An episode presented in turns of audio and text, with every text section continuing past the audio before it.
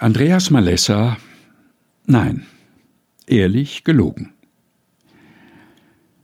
Darf man lügen, um Leben zu retten?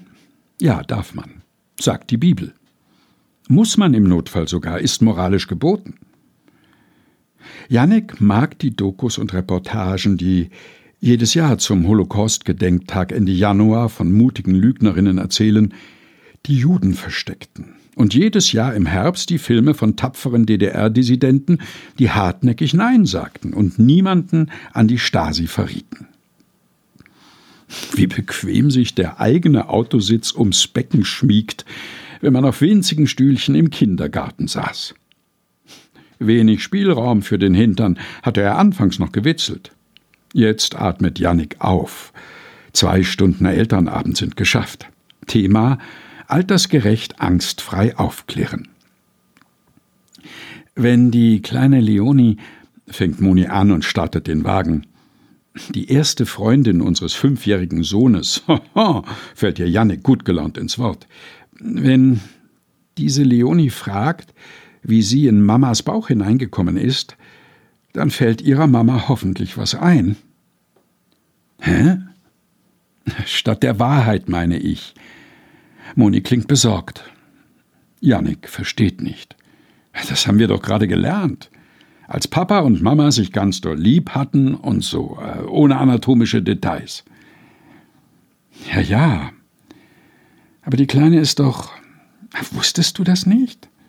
Was? Ein Kuckuckskind. Sagte man früher so. Sieht ihrem Vater ja auch nicht ähnlich. Quatsch. Jannik richtet sich im Beifahrersitz auf, wendet sich zu ihr und schaltet das Warmluftgebläse ab. Das ist Müttertratsch rund um den Kindergarten. Wetten? Lehnst du dich bitte wieder zurück? Ich kann den rechten Außenspiegel nicht sehen. Kuckuckskind. Woher willst denn du das wissen? Von ihrer Mutter. Hat sie mir selbst erzählt. Und warum sollte sie sowas rumerzählen? Nicht überall herum, nur mir. Moni ist zügig auf eine gelbe Ampel zugefahren und muss kräftig bremsen, als die plötzlich auf Rot umschaltet. Pass doch auf! Jannik wird ruckartig nach vorn gedrückt. Warum ausgerechnet dir? fragt er in die Stille hinein. Moni holt tief Luft, als müsse sie bei Grün den Wagen selber anschieben. Weil sie beim ersten Elternabend in der Vorstellungsrunde dich gesehen hat, Ab da wusste sie, dass du der Chef von Leonis biologischem Vater bist. Du kennst ihren Ex-Lover, verstehst du?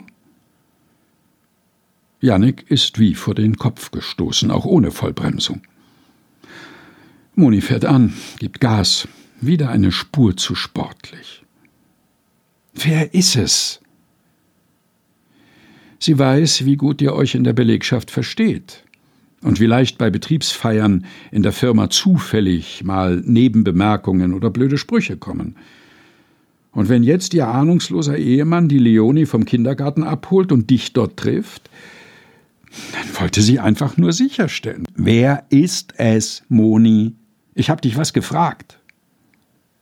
Janniks warmes Wohlgefühl im Rücken hat eisige Anspannung im Bauch Platz gemacht. Das hat sie mir nicht verraten. Das hast du sie nicht gefragt? Janniks ungläubiges Stirnrunzeln wird vom Licht des Bewegungsmelders vor der Garageneinfahrt beleuchtet. Sie sind zu Hause. Moni bleibt angeschnallt sitzen. Nein, glaub mir bitte. Nein, das habe ich Sie nicht gefragt. Moment mal. Nur damit ich es recht verstehe. Sie lässt dich und mich ein Familiengeheimnis wissen, damit wir so tun, als ob wir es nicht wissen. Vermute ich mal, ja. Sie will, dass wir im Falle einer Nachfrage lügen? Moni macht ein bedauerndes Gesicht und zieht den Zündschlüssel ab. Ob es ihr Ehemann weiß, geht uns nichts an. Ob sie es Leonie irgendwann mal erzählt, geht uns nichts an. Wie sich Leonis wirklicher Vater, dein Angestellter, verhält, geht uns nichts an. Und? Was und? Kannst du das Leben dieser vier Menschen verbessern, jetzt wo du's weißt? Nein, muss Jannik zugeben. Durch die geöffnete Seitentür strömt Winterluft herein. Aber er ächzt leise beim Aussteigen. Warum, verdammt noch eins, weiß ich's dann? Andreas Malessa Nein, ehrlich gelogen. Gelesen von Helga Heinold. Aus Spielraum. Sieben Wochen ohne Blockade. Herausgegeben von Susanne Breit-Kessler in der Edition Chrismon.